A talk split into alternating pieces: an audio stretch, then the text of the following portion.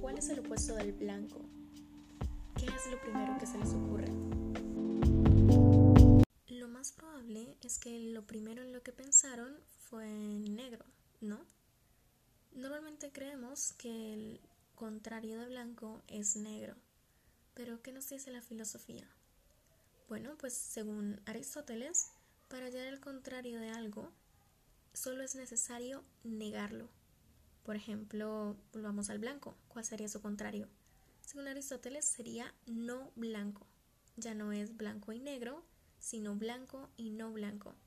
Es bastante curioso en realidad, pero bastante lógico también. Eso es lo que nos ofrece la filosofía, silogismos rebosantes de lógica.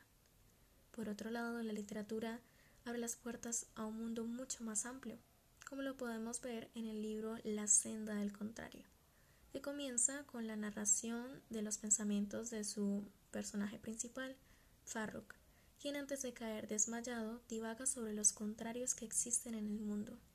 Por ejemplo, peces volando por el cielo, aves nadando en el mar y todo tipo de contrariedades pero la más importante que llega a plantearse es ¿cuál es su contrario?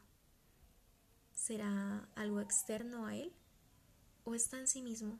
Para darle respuesta a este cuestionamiento comienza un largo camino y al final de este se da cuenta que él mismo es su contrario.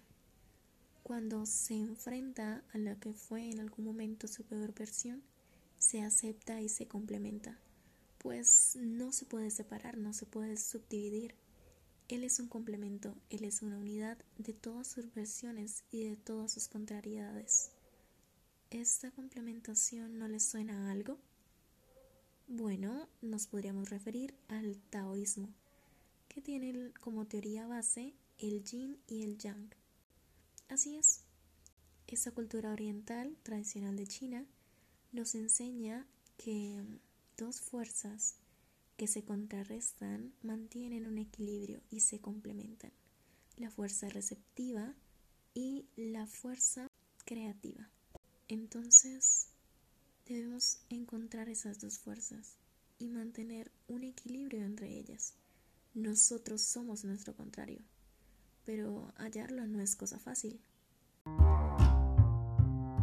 Comencemos. Comencemos este largo camino. Comencemos a transitar la senda del contrario.